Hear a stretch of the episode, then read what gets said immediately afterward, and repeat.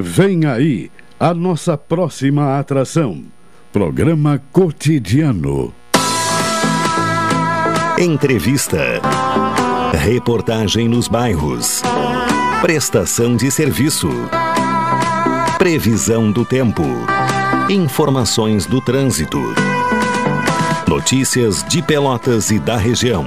Programa Cotidiano. O seu dia a dia em pauta. Apresentação Caldenei Gomes.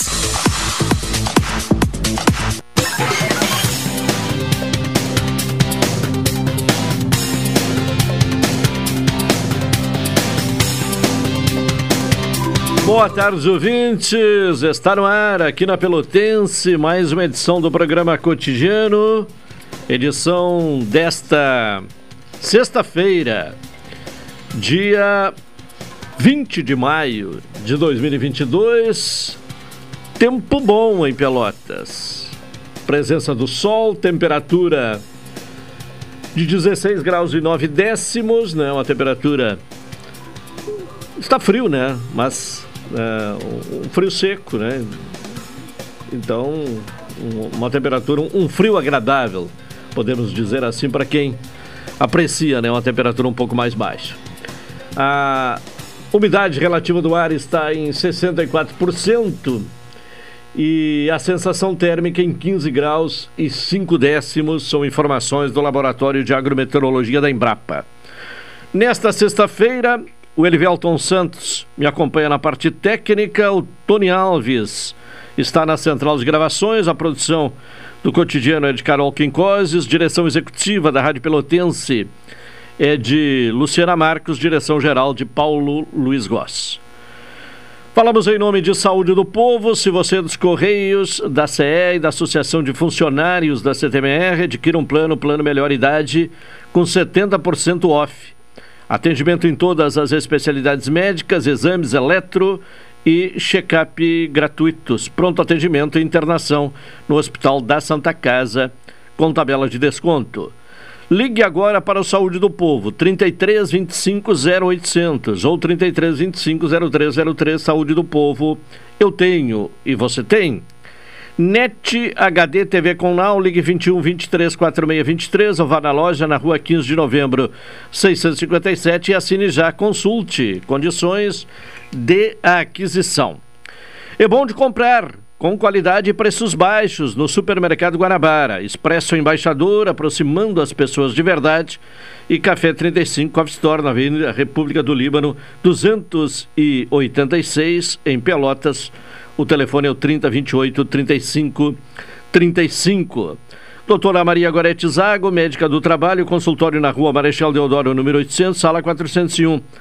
Telefones para contato 32 25 55 54, 30 25 20 50 e 981 14 1000. Sicredi, gente que coopera, cresce. 12 horas 38 minutos. Começamos o cotidiano com a previsão do tempo.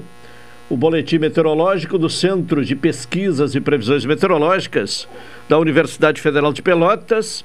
Está chegando aí o final de semana, vamos saber como o tempo vai uh, ficar, né? Vai estar neste final de semana.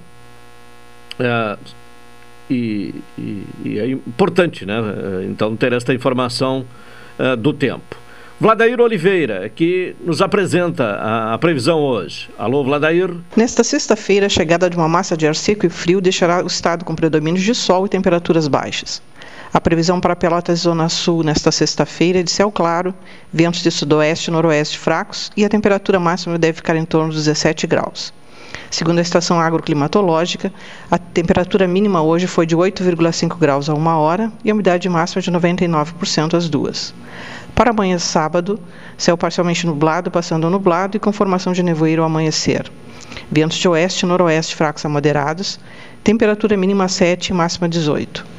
No domingo, céu nublado, passando a parcialmente nublado também com nevoeiro, ventos de norte e nordeste fracos a moderados, temperatura mínima 9 e máxima 18. Este boletim foi elaborado pela meteorologista Vladair Oliveira, do Centro de Pesquisas e Previsões Meteorológicas da Universidade Federal de Pelotas. Tá certo. Vladair Oliveira com informações do Centro de Pesquisas e Previsões Meteorológicas da Universidade Federal de Pelotas. Bom, a Prefeitura já está anunciando aí, então, a, a vacinação para pessoas com 60 anos ou mais. Vacinação, né? É, a continuidade né, da vacina, da imunização contra a Covid-19. É a quarta dose ou a segunda dose de reforço para pessoas com 60 anos ou mais. A quarta dose da vacina contra o coronavírus estará disponível para pessoas com 60 anos ou mais em Pelotas a partir de hoje. Os idosos que receberam a terceira dose há quatro meses, né, pelo menos há quatro meses, eh, poderão receber a aplicação do imunizante eh, de qualquer laboratório, independentemente do utilizado nas uh, doses anteriores. Uh, a medida foi tomada através uh, de pactuação entre a Secretaria Estadual de Saúde e o Conselho das Secretarias Municipais de Saúde. Segundo a secretária estadual de Saúde, Arita Bergman, a ampliação busca manter os baixos índices de casos graves e óbitos pela doença na faixa etária mais suscetível à pandemia. Bom, a vacinação aqui em Pelotas, então, nas UBSs, exceto as unidades sentinelas. As sentinelas são a CSU Cruzeiro, Leocádia, Panfragata e Salgado Filho. A vacinação nas UBSs ocorre das 8h30 às 11 horas. Uh, nas UBS uh, é, Fragete, Lindóia e Porto, a vacinação ocorre das 8h30 às 15 horas. Também na Casa da Vacina, na Rua General Osório, 1707, entre as ruas Professor Araújo e Marcílio Dias, ao lado do Seron, de segunda a sexta-feira, das 8 às 17 horas e ao sábado, das 10 às 15 horas, as pessoas podem eh, serem vacinadas, né? Eh, e, e, agora, né, esta possibilidade da quarta dose para idosos com 60 anos ou mais. Bom, vamos falar agora de um mutirão uh, de vagas para preenchimento de vagas, né? de, de qualificação do trabalhador para preencher vagas no setor da construção civil. E para falar sobre este mutirão, contato com Sérgio Bizarro, que é delegado da Secretaria do Trabalho, Emprego e Renda. Sérgio, boa tarde. Boa tarde, Calvei.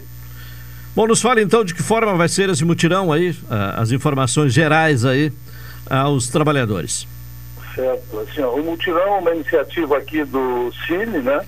Pelotas, a, da FGTAS, que é a Fundação Gaúcho Trabalho e Ação Social, e da STER, que é a Secretaria de Trabalho, Emprego e Renda, cujo eu sou delegado da 17ª Delegacia, que engloba mais ou menos 23 cidades.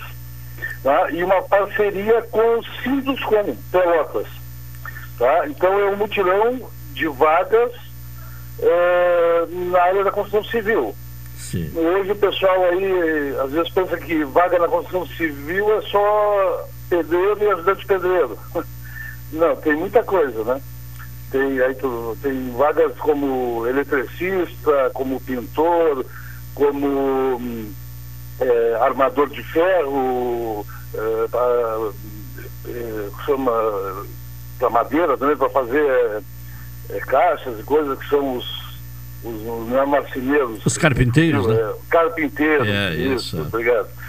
É, também e outras coisas mais, né, que a construção civil, construção civil se modernizou. Então abriu mais é, vagas. Se modernizou e a necessidade de qualificação do trabalhador, né? Inclusive isso, né? É, é, não é mais aquele trabalhador uh, antes, né? Se tinha a ideia, olha, não tem nenhuma qualificação, vai ser servente pedreiro. Não é mais assim. O servente pedreiro também tem que ter qualificação, né? É, hoje, hoje com essas técnicas novas de construção aí precisa pessoal um pouco mais qualificado, né? Sim. É, Bom, mas, mas o, o, o mutirão. Temos em torno de 50 vagas aí. Sim. E a partir do dia 23 de maio, nós estaremos ali no, com o caminhão, uh, na verdade a van do SESI, né? É, é, no Dunas, no CRAS, Avenida Ulisses Guimarães, 1509, isso no dia 23, das 9 às 4 às 16 horas. Sim, dia 23, segunda-feira. 24, no Porto, tá? na Praça do Fátima, ali, esquina Garibaldi com Tiradentes, também, das 9 da manhã às 16 da tarde. Depois, no dia 25, nas Três Vendas, eh, na, bem na Associação de Bairro do Lindóia, tá? uh, ao lado do posto de saúde, também das 9 às 16. E no dia 26 de maio, no Flagata, local Avenida Duque de Caxias 734, bem no, no canteiro central ali, tá? quase na, eh, na esquina da Fonte Vieira. Também tá, estaremos ali da, das 9 às 16, oferecendo vagas na área de, da construção civil. O que é que vai acontecer lá? O, as pessoas vão lá se inscrever, vão lá uh, se habilitar, né, se candidatar às vagas existentes. É, nós temos uma van, uma van que é um mini escritório ali, né? Dois computadores e dois atendentes. Então o pessoal vai, vai entrar, vai, vai, vai, vai se inscrever na vaga, né? E provavelmente tudo certo já sai empregado. Certo. Tem 50 vagas mais ou menos na área de construção isso, civil? Isso, disponível. 50 vagas né? até agora. Sim, até agora. agora. Que o Sinduscom está nos mandando, uh, de acordo com as empresas da da região aí que vão mandando as demandas, a gente vai passando direto lá para o Cine e o Cine vai distribuindo. Bom, essa iniciativa de ir aos bairros, no Areal, eh, no Dunas, né, bairro Areal, na segunda-feira, depois na terça no Porto, quarta nas Três Vendas, quinta no Fragata, isso é uma forma de tentar atrair as pessoas, porque não, não, tem surgido candidato a, a, essas vagas? É, exatamente. É, é, é uma, é uma, nós entendemos o seguinte, que é complicado o pessoal, às vezes, que tem menos renda, baixa renda, ali, sair, se locomover, vamos dizer, não fazer lá dentro do SESI. Então, o pessoal ir até lá fica complicado, às vezes a pessoa não tem condições de ir, né? Então, o que a gente está fazendo? Está facilitando, levando o nosso, a nossa unidade móvel para os bairros, né? Claro. Para facilitar o pessoal. Ah, e até para fomentar, né, que é um trabalho do delegado mesmo aqui, é fomentar emprego e renda. Claro. Uh, uh, bom, e, e, então esse é um setor que felizmente está apresentando vagas, né? O setor Isso, da construção a civil. A construção é. civil apresenta vagas, né? Claro, claro. Então a gente está tentando preencher, muita gente Sim. precisando trabalhar, né? Então claro. Então, vamos... Agora, é, geralmente é preciso ter experiência, né? e qualificação. É, é. é, é nessa área geralmente o pessoal tem já Sim. bastante experiência, né? E, é. claro, muitos, muitos vão se, até de acordo com o serviço e com a necessidade que a empresa tenha, algumas até preparam, né? Claro. Então tá certo. Uh, uh, mais adiante, inclusive, vamos marcar uma pauta, Sérgio, para falar um pouco sobre esse trabalho que é feito pela Secretaria do Trabalho, Emprego e Renda, né? É, tão importante neste momento aí de... Bem bacana aí, é. junto com a FGTAS aí, que é a Fundação Sim. Gaúcha.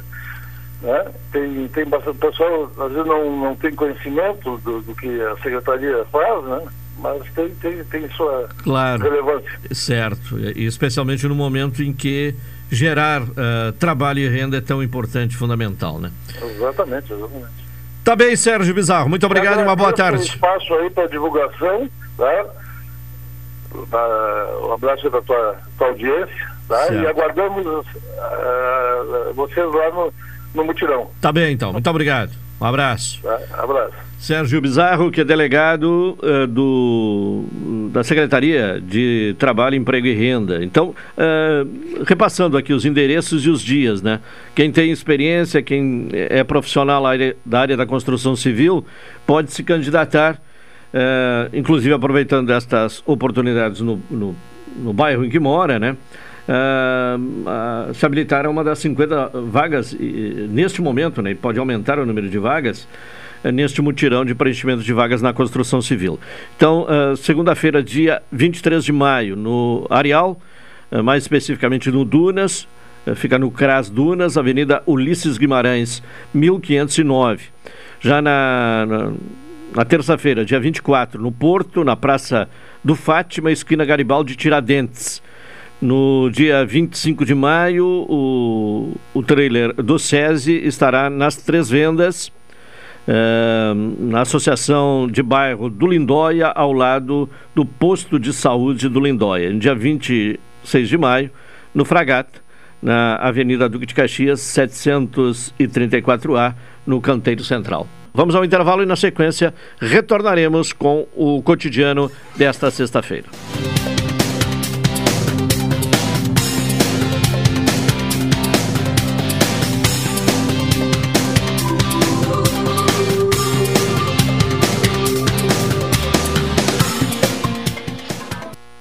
Esta é a ZYK 270, Rádio Pelotense, 620 kHz. Música, esporte e notícia. Rádio Pelotense, 10 kW, a mais antiga emissora gaúcha. A Rádio Show da Metade Sul. Acompanhe de segunda a sexta, direto de Brasília, Cidadania e Sociedade. Uma abordagem dos principais assuntos do dia no comentário de Hilton Lousada, às 12h50, no programa Cotidiano. Bom dia, minha família linda! Bom dia, amor! Ah, que bela manhã, hein? Oh, vamos saudar esse sol espetacular que nos dá luz, calor, alegria. Ai, vamos saudar essa energia solar que dá economia e um maridão bem-humorado todo santo dia. Deixe a economia que vem do sol entrar na sua vida. Aproveite o crédito para energia solar do Sicredi. Você reduz a conta de luz e preserva o meio ambiente. Procure a sua agência e saiba mais. Atenção! Você não pode comer nada, que tudo te faz mal. Chegou nas melhores farmácias da sua cidade o poderoso Figavit. Auxilia no combate à má digestão, gordura no fígado, dores de cabeça, ressaca alcoólica. É um ótimo aliado para quem faz manuseios com veneno agrícola e agrotóxicos em geral. Para os momentos inesperados, você não pode deixar de ter em sua casa o magnífico Figavit. Figavit você encontra nas melhores farmácias da sua cidade. Café 35 em todo lugar. Forte marcante o cheirinho no ar. Café 35 em todo lugar. Forte marcante como a história do Rio Grande.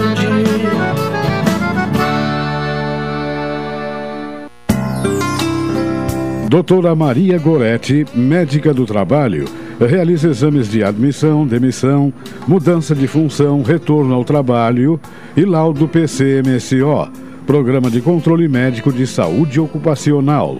Atendimento nas empresas e no consultório médico, Rua Marechal Deodoro 800, Sala 401, Fone 3225 5554 e 981 14 1000.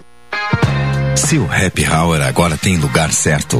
Boteco da Colina. Ambiente familiar e aconchegante com espaço kids e estrutura coberta.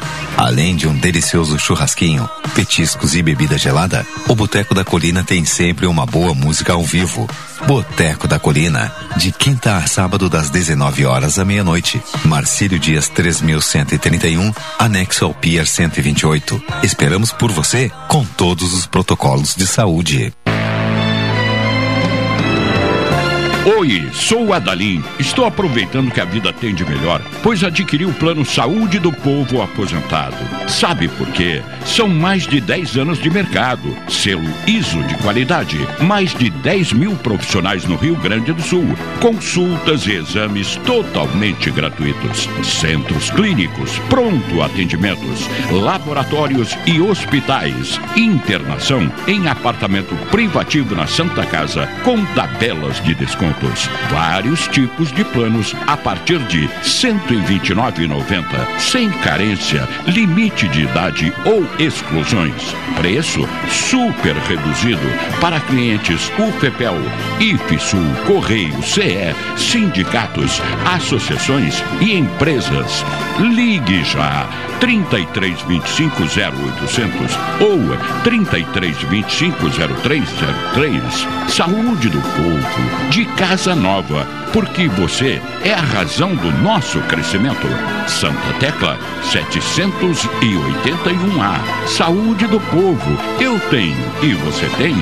Acesse agora www.sdpworld.com.br. Programa Cotidiano. O seu dia a dia em pauta. Apresentação Caldenei Gomes.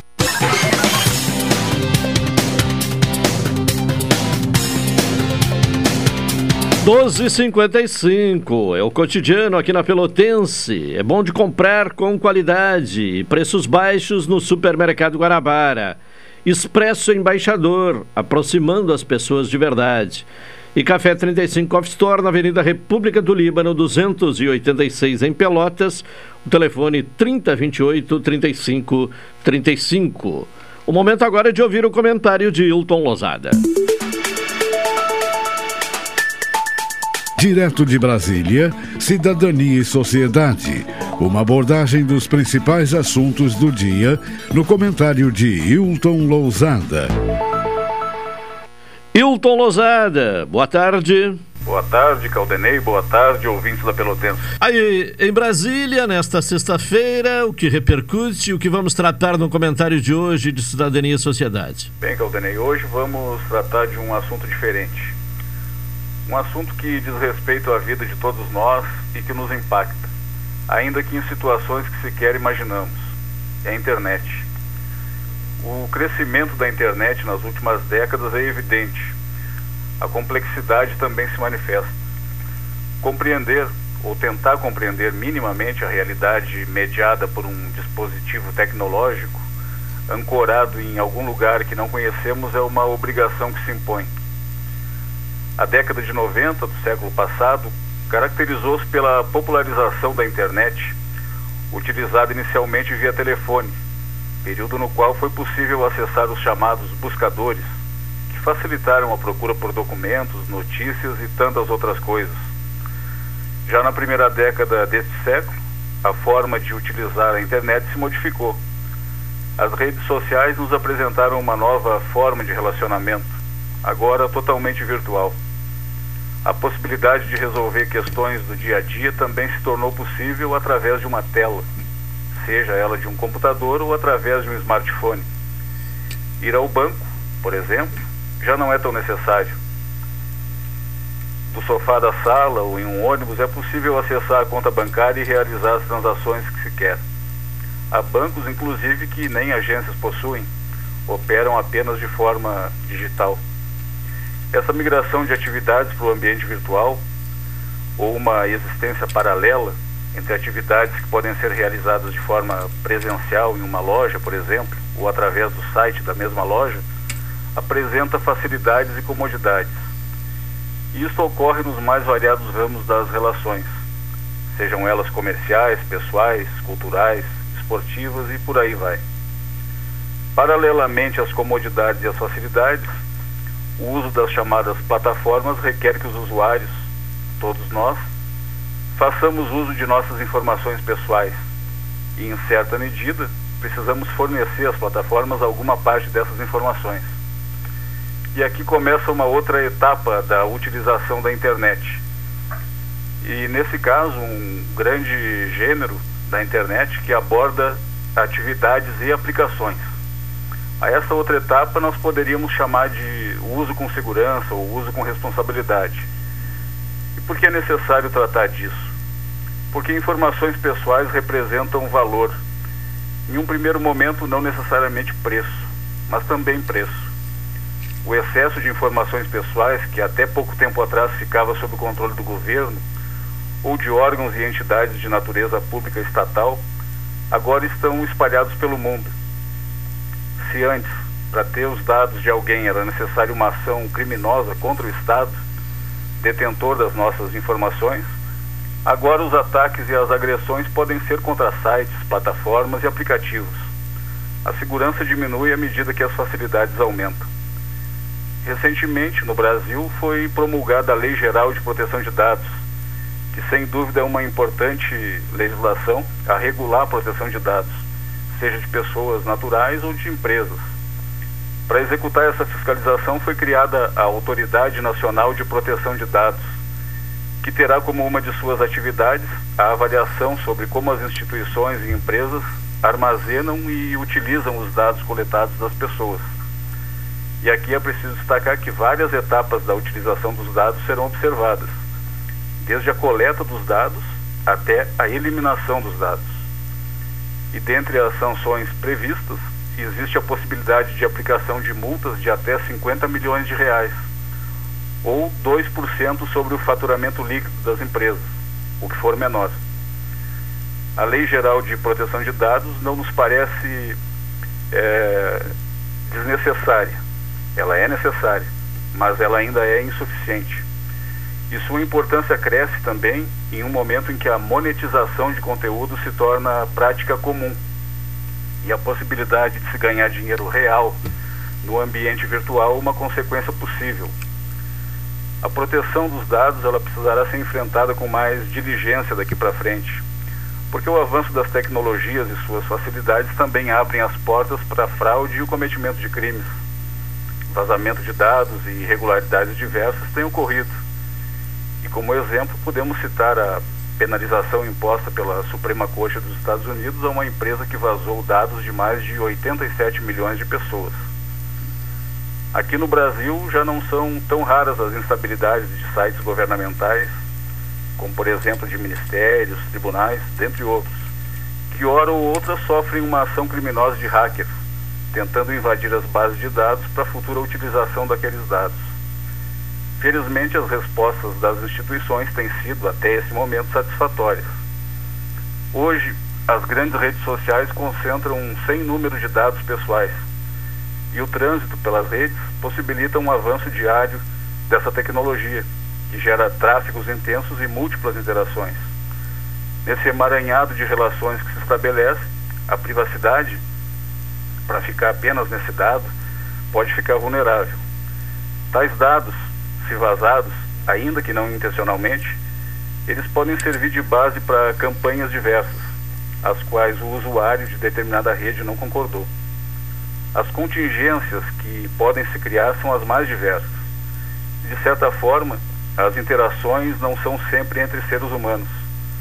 Obviamente que são mediadas por estruturas de tecnologia da informação, mas existe algo que tem gerado discussões: os robôs e as fake news. A recente notícia de que o empresário e investidor Elon Musk, que se encontra no Brasil nesta sexta-feira, iria comprar o Twitter, deslocou o debate para algo além do valor bilionário da transação valor bilionário em dólares. Foi estabelecida uma discussão sobre a existência e utilização de contas inautênticas, ou seja, contas que não pertencem a ninguém, mas que foram criadas por alguém. E essa discussão nos parece importante, porque a criação de fake news e utilização de robôs interessa a quem? Essa pergunta precisa ser respondida. Se no ambiente tradicional, se é que podemos ainda assim chamá-lo, é necessário que façamos nossa identificação e que respondamos por nossos atos perante as autoridades, por que razão haveria de ser diferente no ambiente virtual, que traz consequências reais para a vida das pessoas? A vigilância nas redes sociais e no ambiente virtual deve ser constante. A questão da liberdade de expressão, por exemplo, não pode e não deve ser uma liberdade para o cometimento de crimes. A criação de leis e condições para que os usuários estejam protegidos é uma medida que se impõe. E os legisladores deveriam se ocupar disso com mais empenho. A polícia, o Ministério Público, a Defensoria Pública, a advocacia e o Judiciário precisam e precisarão cada vez mais de instrumentos adequados para o enfrentamento das questões que surgirem no ambiente cada vez mais virtual. E por isso o cidadão não pode ficar desprotegido e nem a sociedade ser penalizada. Então, por hoje, ficamos por aqui, Caldenei. Tá certo, uh, Hilton Lozada. Um bom final de semana e até segunda. Bom final de semana, boa tarde, boa tarde aos ouvintes da Pelotense. Tá certo, comentário de Hilton Lozada, diretamente de Brasília. Ele retorna segunda-feira aqui neste espaço com seu comentário de cidadania e sociedade. Uma hora, cinco minutos, intervalo, em seguida retornaremos.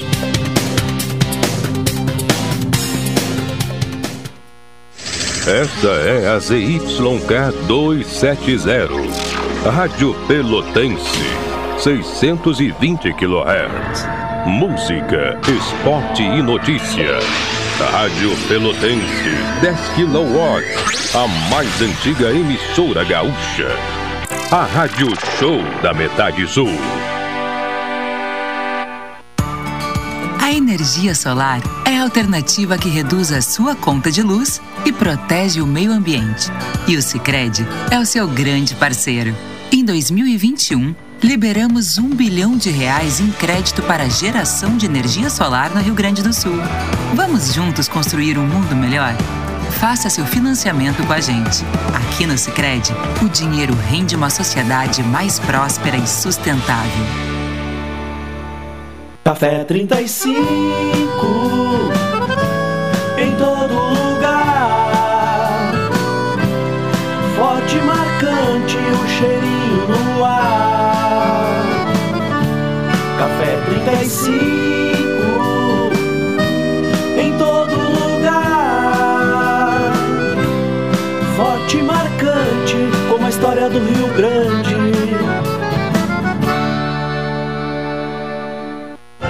Expresso Embaixador. Novos horários de ônibus para Pelotas, Rio Grande, Porto Alegre e Piratini. Informações no Instagram, arroba Expresso Embaixador ou no site www.expressoembaixador.com.br. Durante a pandemia, o serviço de bordo cortesia está suspenso para a segurança dos passageiros. O transporte de pessoas com necessidades especiais com passe livre valerá na modalidade direto. Os horários estão sujeitos a alterações e o tempo de duração de viagem está sujeito às condições da estrada.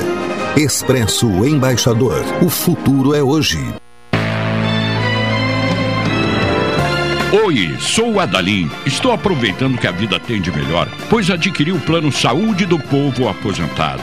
Sabe por quê? São mais de 10 anos de mercado, selo ISO de qualidade, mais de 10 mil profissionais no Rio Grande do Sul, consultas e exames totalmente gratuitos, centros clínicos, pronto atendimentos, laboratórios e hospitais, internação em apartamento privativo na Santa Casa com tabelas de vários tipos de planos a partir de R$ 129,90, sem carência, limite de idade ou exclusões. Preço super reduzido para clientes UFPEL, IFSUL, Correio, CE, sindicatos, associações e empresas. Ligue já 3325 0800 ou 3325 0303. Saúde do povo de Casa Nova, porque você é a razão do nosso crescimento. Santa Tecla 781A. Saúde do povo. Eu tenho e você tem.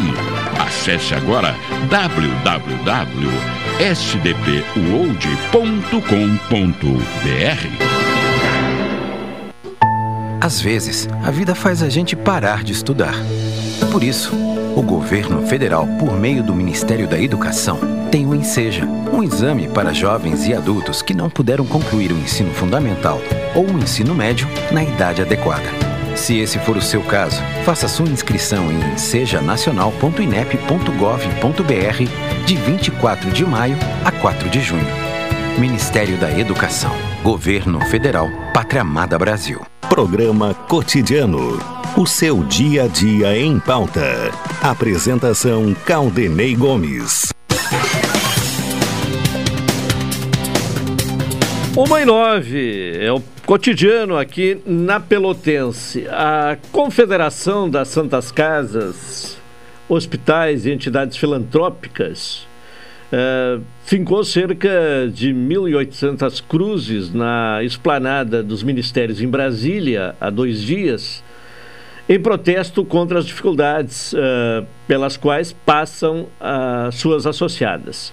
Segundo a entidade, né, segundo a confederação, o ato representa um pedido de socorro a deputados e senadores, em especial com relação à situação financeira crítica que pode ser agravada caso não se encontre uma solução uh, legislativa imediata. Para saber um pouco do que isso representa, o que, que essa dificuldade representa na prática, contato com Regis Pinto e Silva, que é diretor administrativo e financeiro da Santa Casa, aqui de Pelotas, Santa Casa de Misericórdia de Pelotas. Regis, boa tarde. Boa tarde, Caldenei Gomes. Boa tarde aos ouvintes da Rádio Pelotense.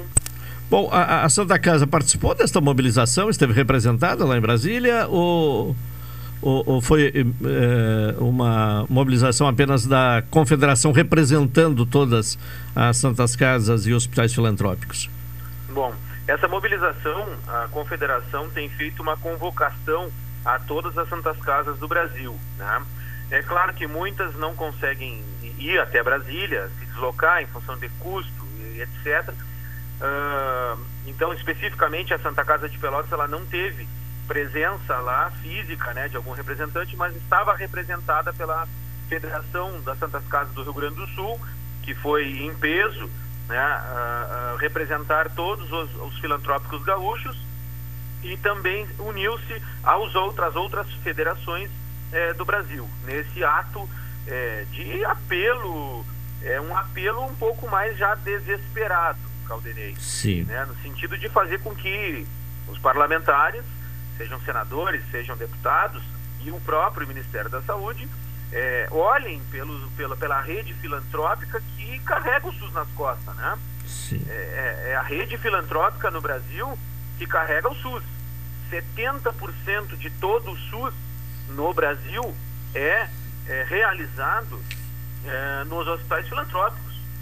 Né? Então isso representa muito, representa muito na saúde dos brasileiros.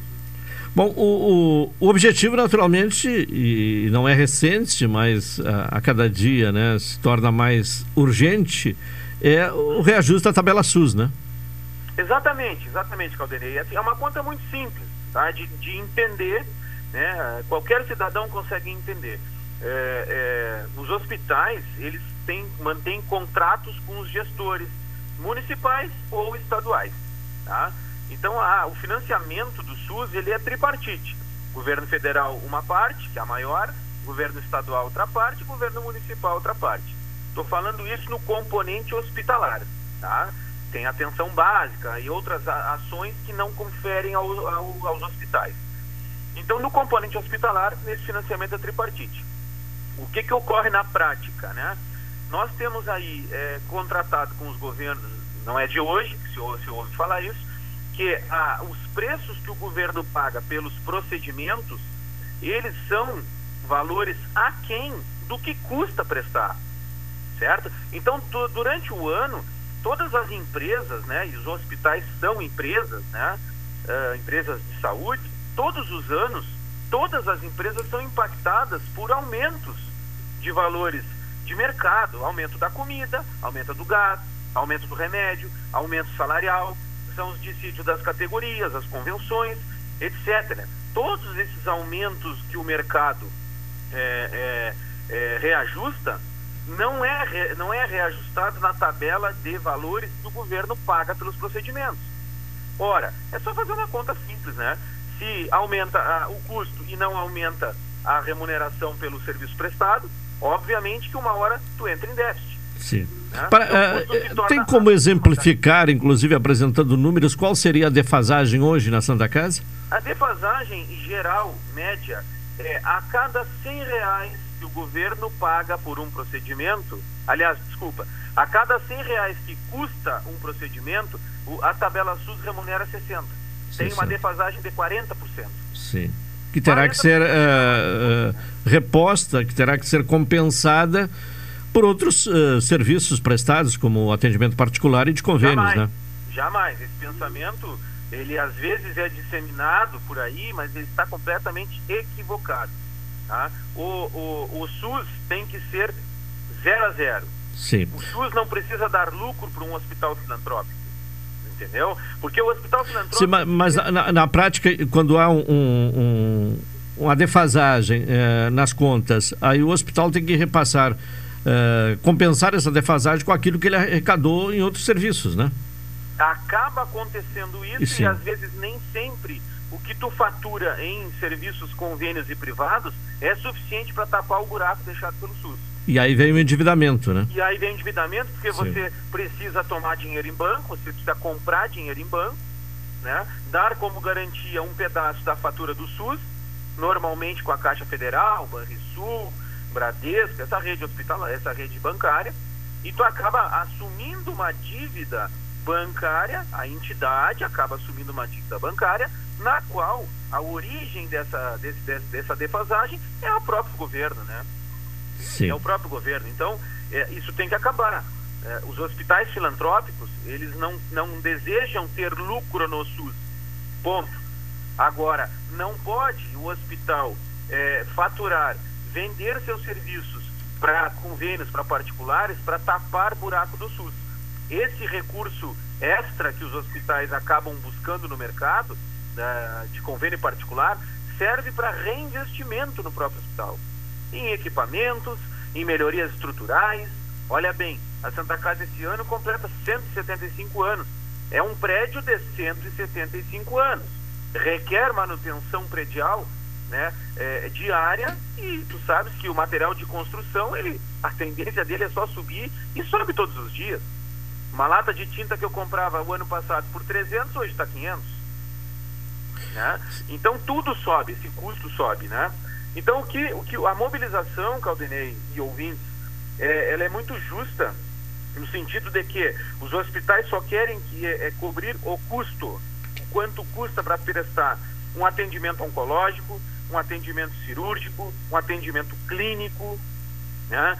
Então, para você ter uma ideia, assim, uma conta rápida, um paciente de clínica médica, né, SUS, ele custa é, para o hospital na faixa de 14, um leito por um mês.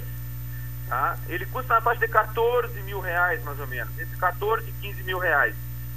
Um leito clínico, tá? ocupado por paciente clínico, SUS. E na tabela SUS, o rendimento médio no mês desse leito é, um, é em torno de 10 mil. Sim. Essa não é... tem como fechar a conta. Claro, né? é, exato. Uh, bom, e há alguma perspectiva de atendimento? Bom, e a gente espera, a gente enquanto parte da rede hospitalar, a gente espera sim que o, que o governo federal consiga é, repassar essa, essa defasagem, que hoje está na ordem de 11 bilhões de reais ao ano, tá? é um buraco na rede filantrópica, 11 bilhões de reais, e isso agrava com a votação da PL do piso da enfermagem, né, agrava em mais 6 bilhões. Então, é 17 bilhões de reais que tem que entrar anualmente no orçamento dos filantrópicos para que uh, seja suportado tanto a defasagem hospitalar quanto ser aprovado, né? Uh, e a gente acha muito justo, né? Se for aprovado o piso, a classe da enfermagem Sim. merece ganhar mais, claro. né? Uh, uh, para suportar esse custo. Né? Então, a gente espera que sim, que os deputados e senadores e o próprio uh, governo, né, o executivo do governo, consiga suprir esse valor para que os hospitais, eh, na sua, sua modo geral, sigam atendendo com qualidade, com segurança, atendendo a todas as normas de vigilância que cada vez estão mais severas e, e as normas mais severas implicam em custo, né? Implica cada vez mais em custo. E saúde, Caldenei, é, saúde é realmente uma atividade muito cara, né? Muito cara. E, e, e os custos estão cada vez maiores. A gente costuma dizer que saúde não tem preço, né? Mas tem custo. Sim, e esse claro. custo cada vez cresce mais, né?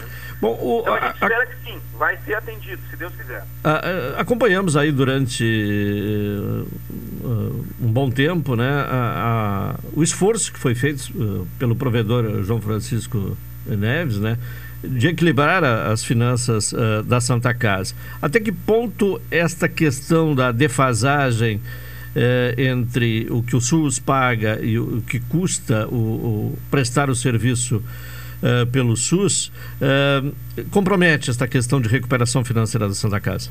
Compromete muito, compromete muito. Tá? Porque hoje a gente, para vencer essa defasagem, a, a Santa Casa está fazendo o seu tema de casa na parte empresarial, que é arrumar a casa, né? cada vez mais observando a, as despesas que podem ser eliminadas e nós, em termos hospitalares, praticamente estamos esgotando já o limite de corte de despesa, ou seja, para cortar mais despesa só diminuindo o serviço do hospital ou diminuindo o hospital, né?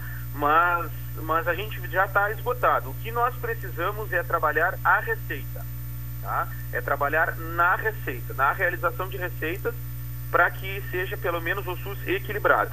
Se isso, isso não, não se ajustar, o que a gente acha que vai, vai se ajustar, não se ajustar, o agravamento do, da instituição, não só a Santa Casa, mas os filantrópicos, em modo geral, vão acabar fechando.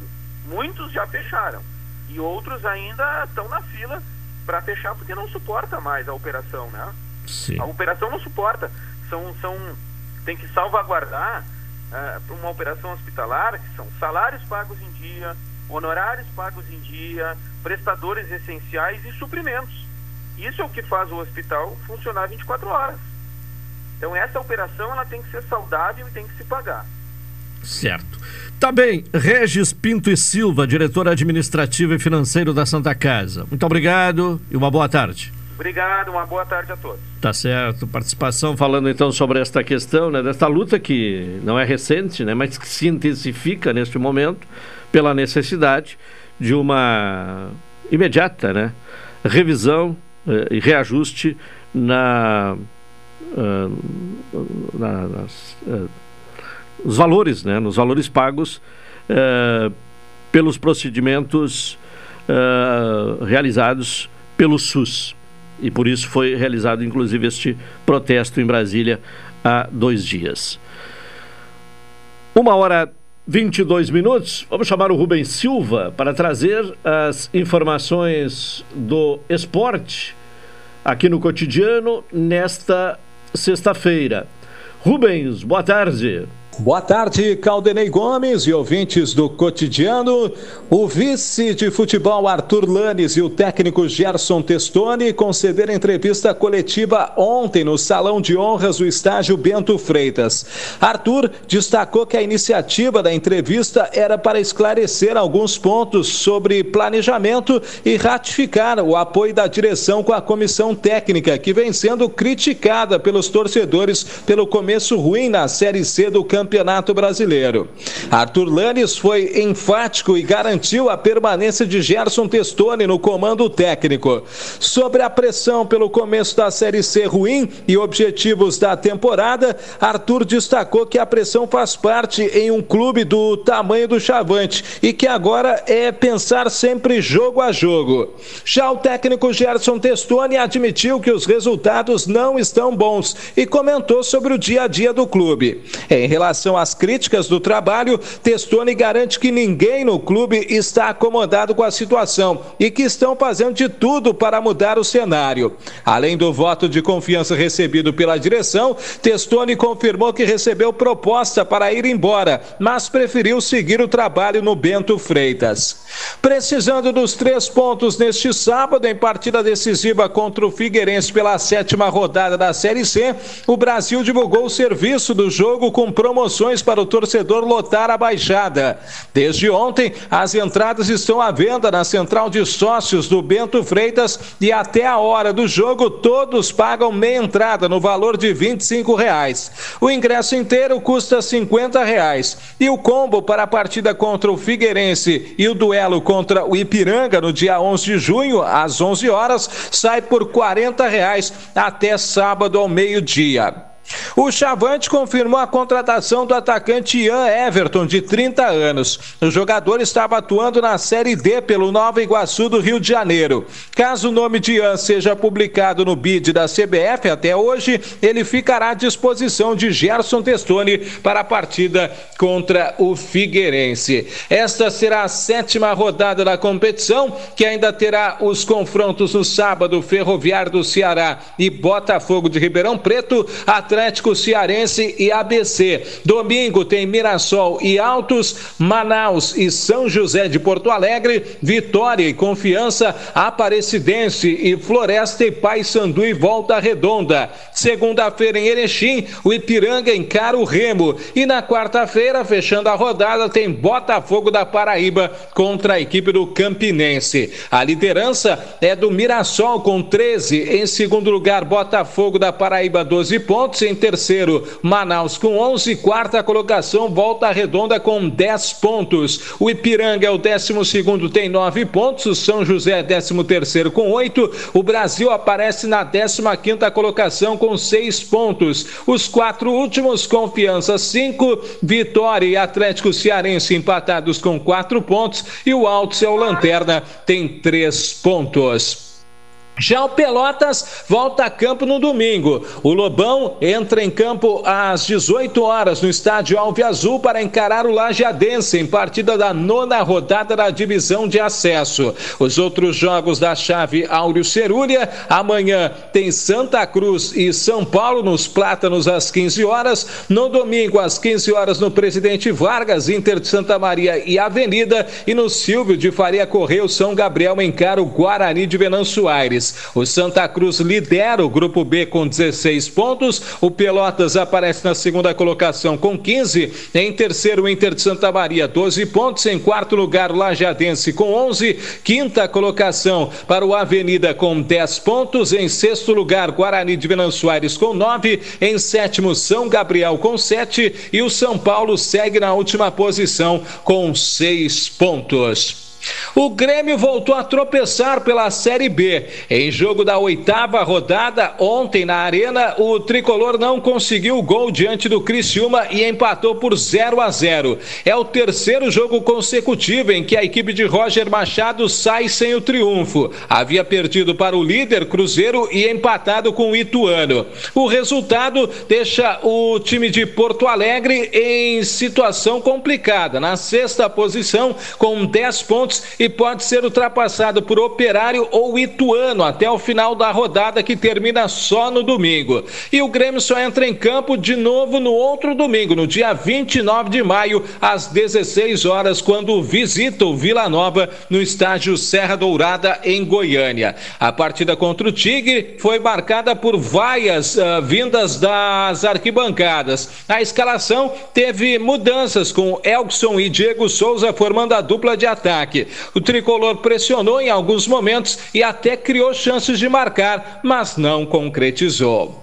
Com as informações esportivas para o programa cotidiano, falou Rubem Silva. Abraço, Caldenei. Valeu, Rubem Silva, com as informações do esporte. 1 e 27 intervalo, voltamos em seguida.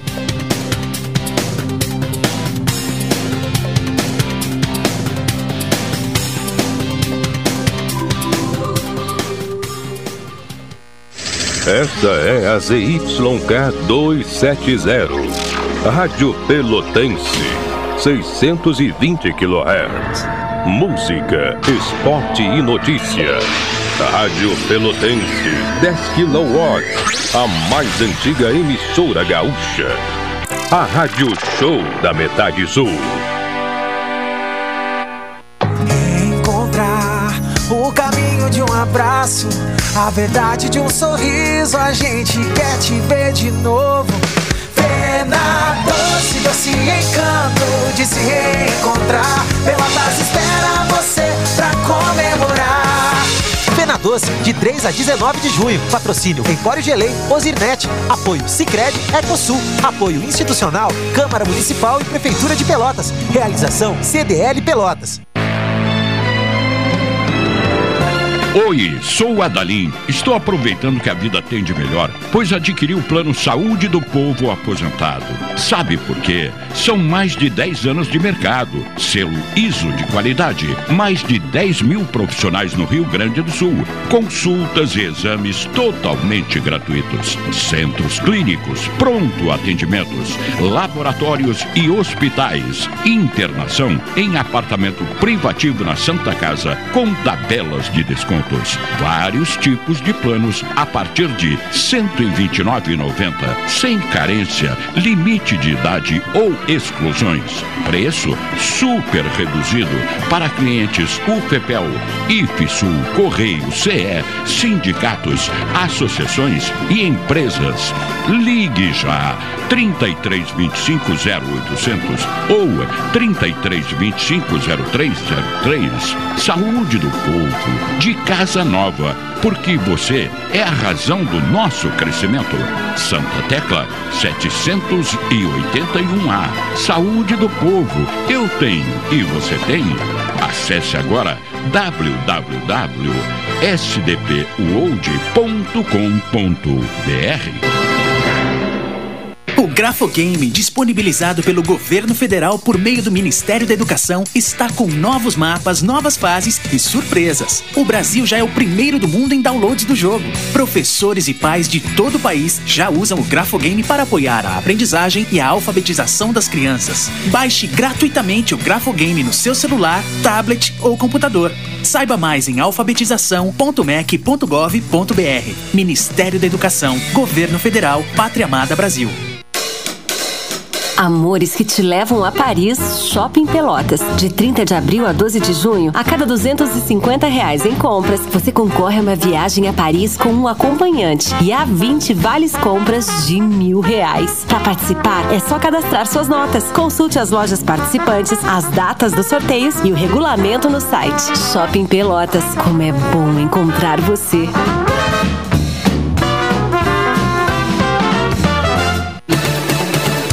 Chegar a um destino mais seguro depende de todos nós. Por isso, a Expresso Embaixador tem um recado. Faça a sua parte e vacine-se assim que estiver disponível para você. Em breve, poderemos viajar com ainda mais tranquilidade. Enquanto isso, continue se cuidando, usando máscara e álcool em gel. E se precisar pegar a estrada, estamos preparados para levar você com segurança.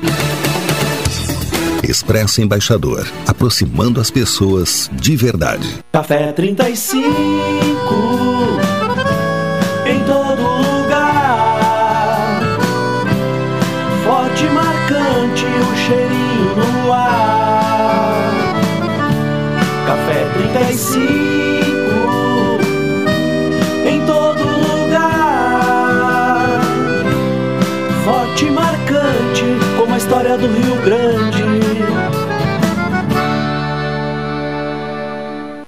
Pessoal, o Enem é a principal porta de entrada para o ensino superior do Brasil. Então, aqui vai um recado importante. As inscrições para o Enem 2022 estão abertas e vão até 21 de maio. E mesmo quem teve o pedido de isenção aceito e não paga a inscrição, precisa se inscrever. Saiba mais em enem.inep.gov.br barra participante. Ministério da Educação, Governo Federal, Pátria Amada Brasil. Programa Cotidiano. O seu dia a dia em pauta. Apresentação Caldenei Gomes.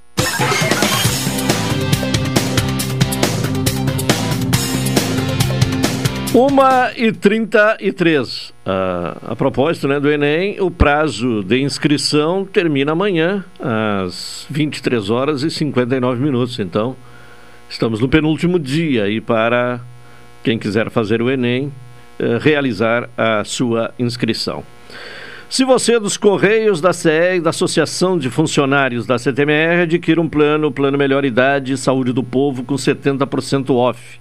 Atendimento em todas as especialidades médicas, exames, eletro e check-up, pronto atendimento e internação no Hospital da Santa Casa com tabela de desconto. Ligue agora para o Saúde do Povo 3325 0800 ou 3325 0303 Saúde do Povo. Eu tenho e você tem. Doutora Maria Gorete Zago, médica do trabalho, consultório na Rua Marechal Deodoro, número 800, sala 401. Telefones para contato: 32 25 55 54, 30 25 20 50 e 981 14 100. Sicredi, gente que coopera, cresce.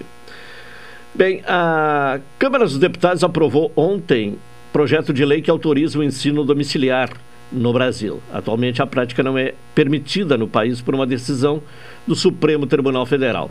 O projeto ainda precisa ser analisado pelo Senado, onde poderá sofrer mudanças. E se for alterado, o texto volta à Câmara. Caso contrário, segue, né? Se, se o texto não sofrer alteração no Senado, segue né, para a sanção ou veto do presidente Jair Bolsonaro. A propósito deste assunto, uh, vai estar cumprindo a agenda aqui na Zona Sul, em São Lourenço e Pelotas, nesta sexta-feira, a vereadora Fernanda Bartz, de Porto Alegre, que é do, da bancada do PSC, e, e, defensora desta ideia, desta modalidade do ensino uh, domiciliar. E ela está em contato conosco. Vereadora Fernanda, boa tarde. Boa tarde, boa tarde a todos os ouvintes da rádio. É uma alegria poder conversar com você sobre esse assunto que eu considero um dos mais importantes, né? Porque respeita o direito de uma minoria que opta pelo ensino domiciliar. Sim. Bom, É. e, e quais são as vantagens assim que a, a senhora vê na, no ensino ah, domiciliar? Na verdade, mais do que ter uma vantagem em si, né, é um direito das famílias, é um direito natural das famílias de poder educar os filhos. E tem muita gente que opta por essa modalidade de educação justamente porque ou quer ter uma qualidade maior de educação para os seus filhos, ou quer ter uma liberdade maior de educar os filhos, né? E não consegue porque está numa cidade onde só tem às vezes uma escola ou duas escolas e não concorda com o ponto de vista de alguns professores dentro das escolas e que justamente pode propiciar mais qualidade de educação para os filhos, contratando um tutor ou se juntando com outras famílias e contratando professores em conjunto ou inclusive dando aula, né?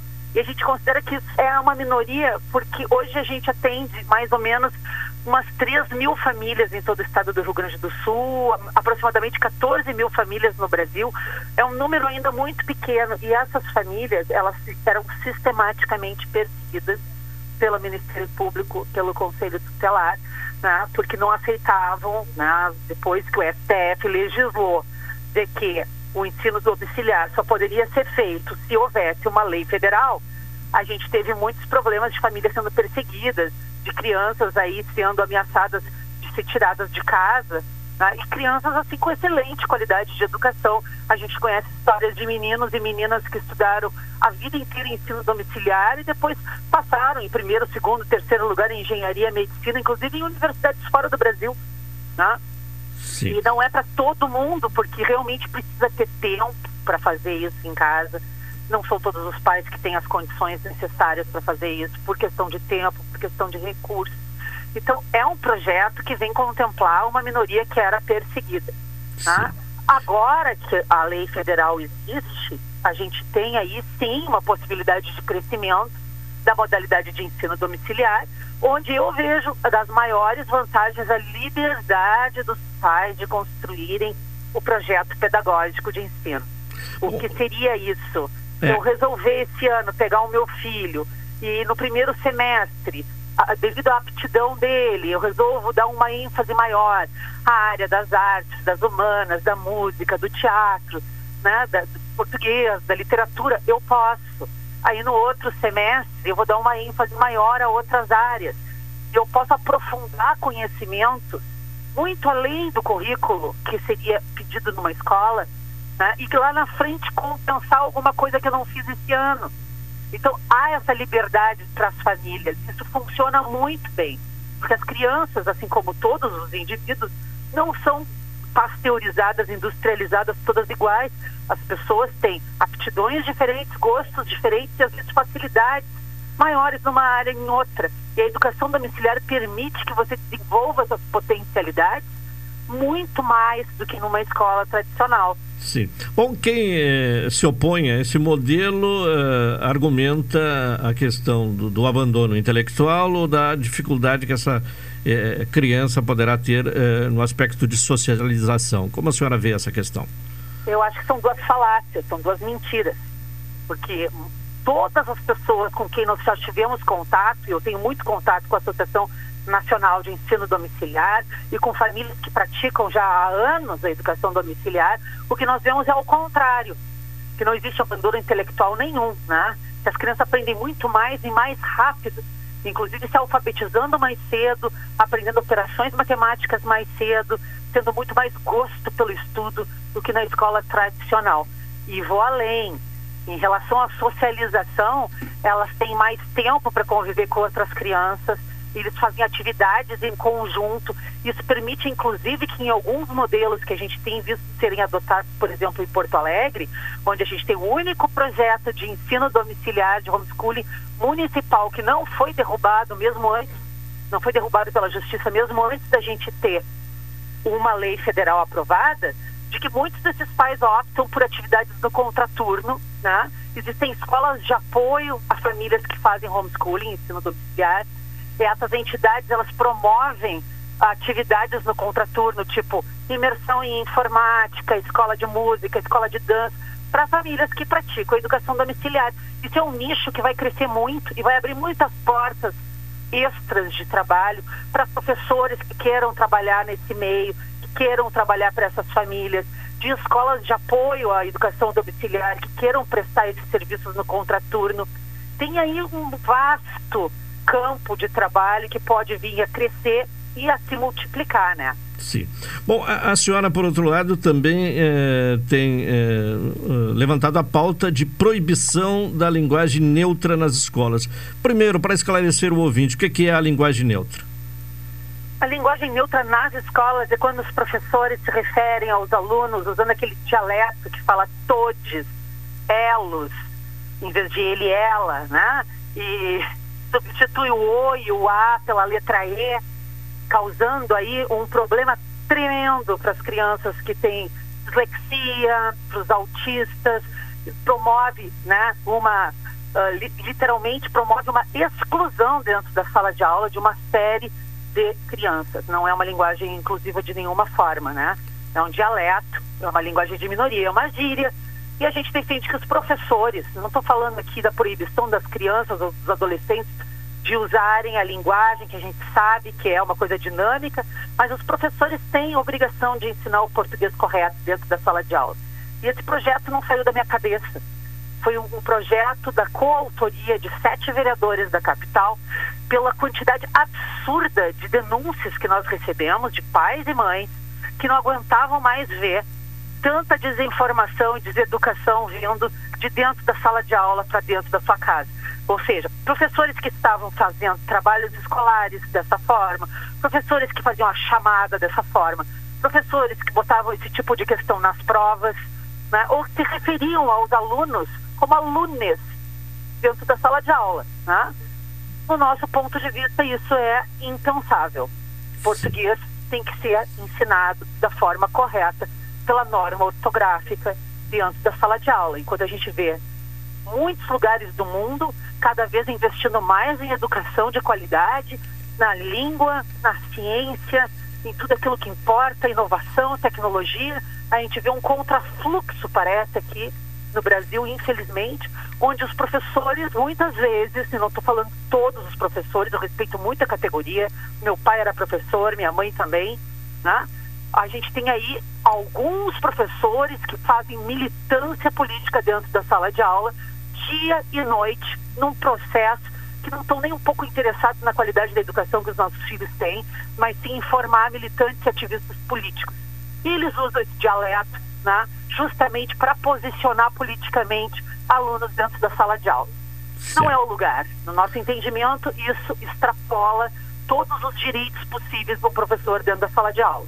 Bom, a, a, a senhora está vindo à região hoje? Eh a Pelotas de São Lourenço, é isso? Sim, eu estou em Pelotas hoje. Ah, já está em Pelotas? algumas lideranças políticas e de tarde vou estar fazendo uma palestra às 17 horas em São Lourenço, dentro de um evento que começa agora, às uma e meia, no CPG São CPT Araju, só sobre o agro. Né? Ah, sim. E vai ser muito interessante ali. Ali vai ter minha colega, a vereadora comandante Nádia, fazendo uma palestra sobre a segurança no campo depois, às 17 horas, do painel que eu vou participar sou eu, deputado federal Sanderson, deputado federal Cherini e o senador Heinz. E nós vamos estar falando sobre a questão do agro numa perspectiva nacional e regional. Tá bem. Vereadora Fernanda Bart, muito obrigado.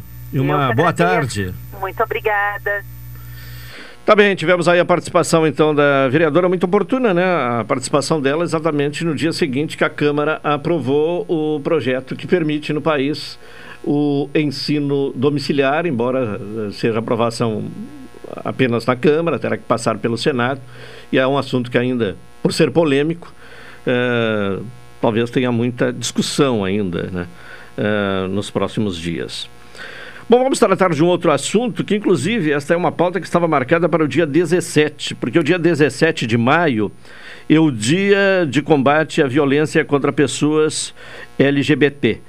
E eh, essa pauta estava marcada para o dia 17, foi exatamente o dia do, do vendaval, né? o dia do ciclone extratropical. Aí tivemos que adiar a pauta.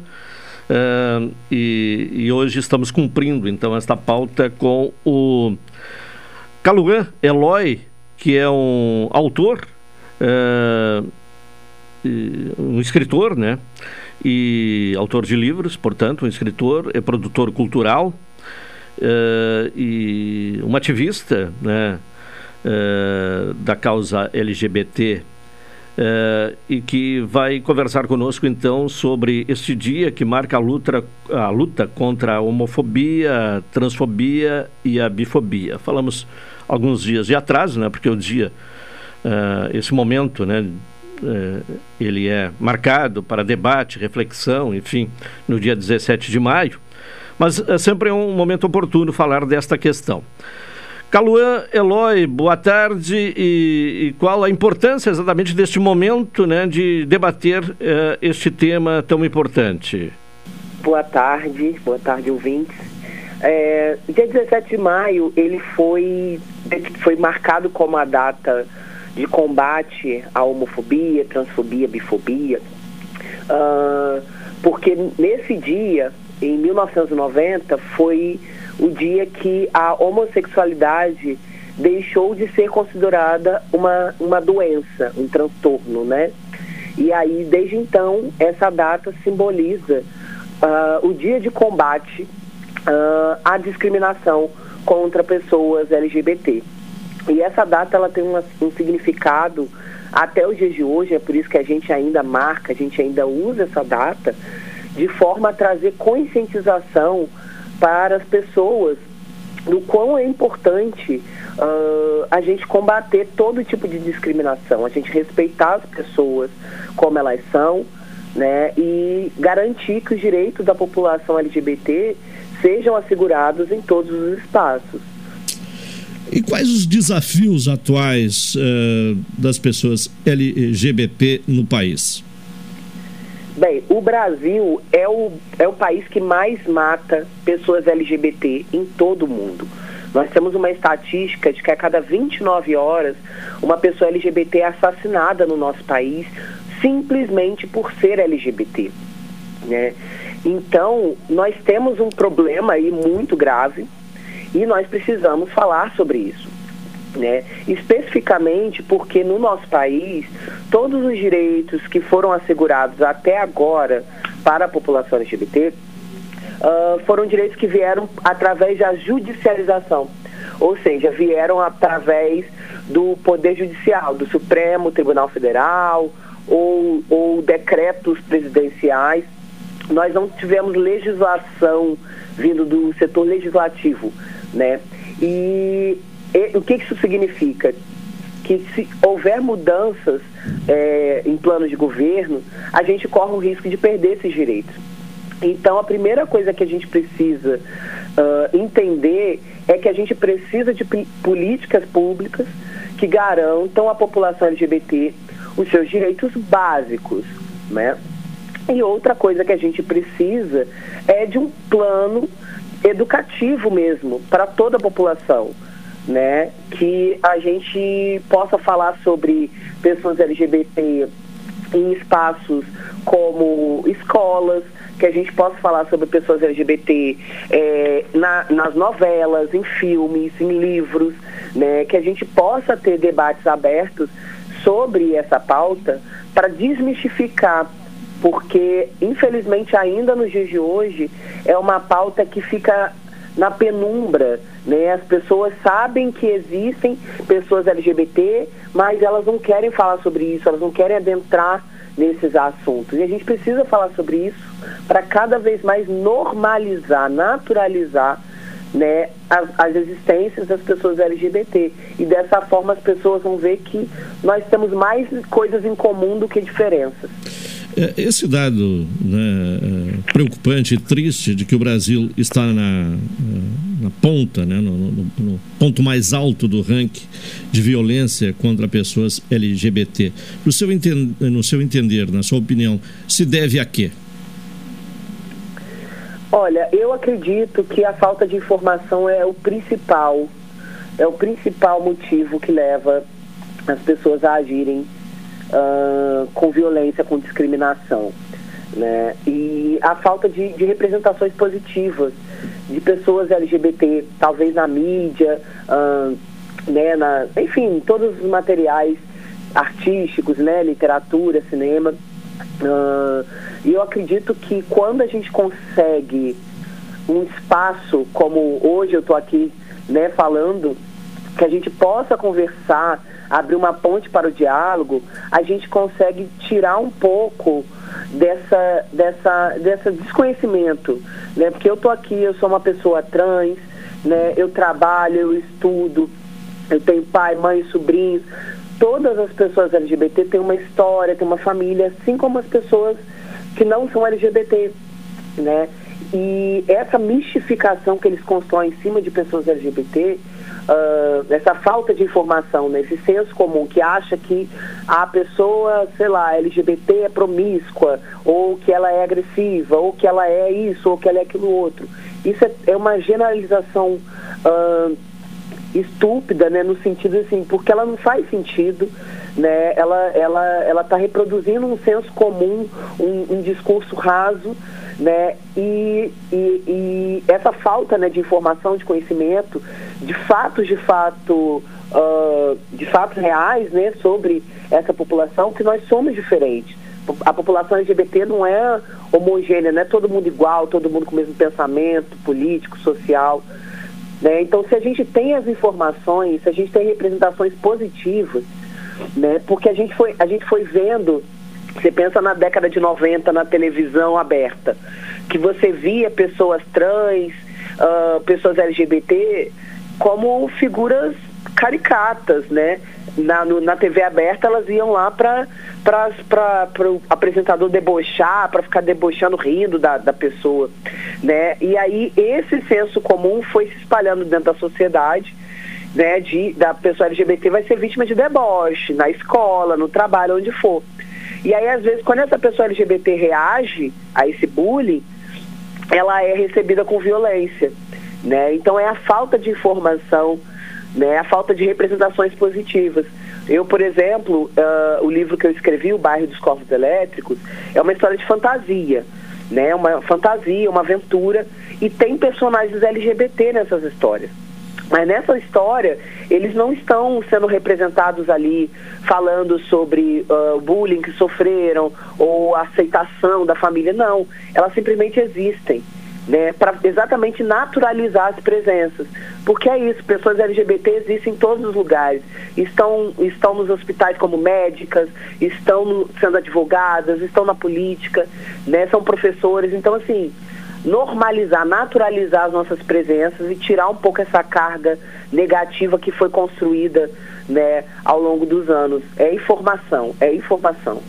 Bom, nos fale um pouco da sua obra. Uh, durante a entrevista, uh, você tem se referido aí à, necessidade uh, de ocupar mais espaços na, na arte, na comunicação, na, na literatura. Nos fale um pouco, então, da sua obra assim, o bairro dos Corvos Elétricos, né? É isso, é uma fantasia, uma história fantástica, conta a jornada de uma criança que foge do nosso mundo em busca de um mundo melhor, né? Do mundo perfeito. Mas nesse caminho ela acaba ficando presa é, em um mundo muito diferente, um mundo bem bizarro, bem macabro, né? Onde nada parece fazer sentido, né? Então é um mundo onde os corpos dão choque, uh, as flores são suicidas e ele conhece pessoas nesse mundo que também estão presas nesse mundo, né? que vieram do nosso, do nosso, da nossa realidade e estão tentando sair da, desse, desse lugar, né?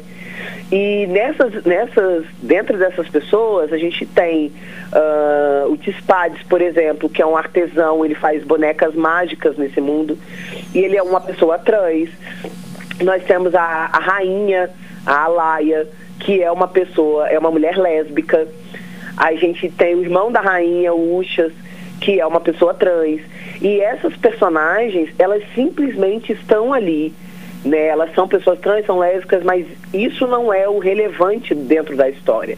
Né? Cada uma está ali na sua jornada de tentar sair daquele mundo, fazendo o que tem que fazer, sabe? E é, é isso que eu falo da, da, representação positiva, é que elas não estão ali falando, porque também tem muito isso, né? Quando você vê filmes ou livros que falam sobre pauta LGBT, sempre falam assim, sobre o processo de aceitação, o sofrimento, ou o próprio bullying, a violência, que de fato existem e a gente precisa falar também sobre isso. Mas é importante que a gente veja pessoas LGBT uh, em outros contextos, né? Porque a gente não é só esses sofrimentos, essas violências, a gente está em outros espaços fazendo outras coisas.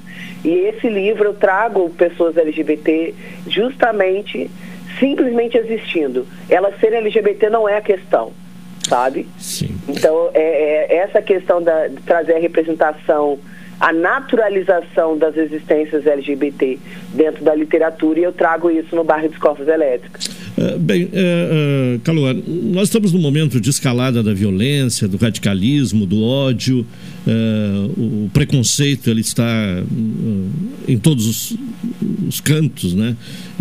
Seja o racismo, a questão da violência contra pessoas LGBT, como você mesmo colocou, o Brasil aparece como o país que tem o maior índice de violência. É, esse ano é um ano de, eleição, né? não só para presidente, mas também para congressistas, né? para senadores, deputados eh, estaduais, federais. O, que esperar eh, do futuro do Brasil, no seu entender, a partir deste processo eleitoral que teremos em 2022? É muito importante que a gente tenha um olhar bem atento e bem crítico aos projetos desses candidatos, né? Tanto a presidente, governadores, deputados, enfim. Uh, porque os últimos anos realmente trouxeram uma onda de ódio e de falta de diálogo muito grande. Então a gente precisa estar atento ao que, que esses, essas pessoas estão propondo. Né? Se são pessoas que entendem os direitos humanos uh, como uma pauta de primeiro plano, né? Acima de qualquer coisa tem que estar os direitos humanos. As pessoas precisam estar acima de qualquer coisa, né? Então, se são é, partidos e pessoas que estão voltadas para a garantia da manutenção dos direitos das pessoas negras, das mulheres, das pessoas LGBT, né? Se são pessoas que estão dispostas a dialogar com grupos que são diferentes né? Porque isso que é o mais importante. A gente é, precisa lembrar que a, a, somos pessoas diferentes, né? Mas a gente tem que ter todos os direitos iguais e oportunidades iguais, mesmo sendo pessoas diferentes. Então, as pessoas que vão liderar, que vão legislar, que vão fazer né, a liderança da nossa sociedade precisam ter em mente isso, né, que precisa respeitar as diferenças e garantir que todas as pessoas têm os direitos iguais. Né? E nós, enquanto pessoas que vão votar, que vão eleger, a gente não pode pensar só na gente. Né? A gente precisa lembrar que a sociedade é uma só. Né? Então, eu não posso ter os meus direitos assegurados é, em detrimento dos direitos de outra pessoa. Né? Então, nós também temos que pensar, pens é, votar pensando uh, se essas pessoas né, pensam não só em mim, nos meus pares, mas em pessoas diferentes de mim. Se estão pensando na população indígena que está sofrendo uma violência sem igual, se estão pensando na questão ambiental, se estão pensando na, na educação, na cultura, na saúde, se estão pensando na população negra que sofre também um genocídio, estão pensando nas pessoas LGBT, nas pessoas com deficiência. Né? A gente precisa pensar também um pouco no coletivo na hora de escolher os nossos governantes, nossos líderes. Cauã Eloy, escritor e também eh, produtor cultural. Muito obrigado pela sua participação, né? foi uma satisfação eh, conversar com você. Uma boa tarde. Boa tarde. E aqui encerramos a edição de hoje do Cotidiano. Retornaremos na segunda, às 12 horas e 30 minutos. Vem aí na sequência o, da programação da Pelotense, o Cláudio Silva com a Super Tarde. Uma boa tarde a todos, bom final de semana e até segunda.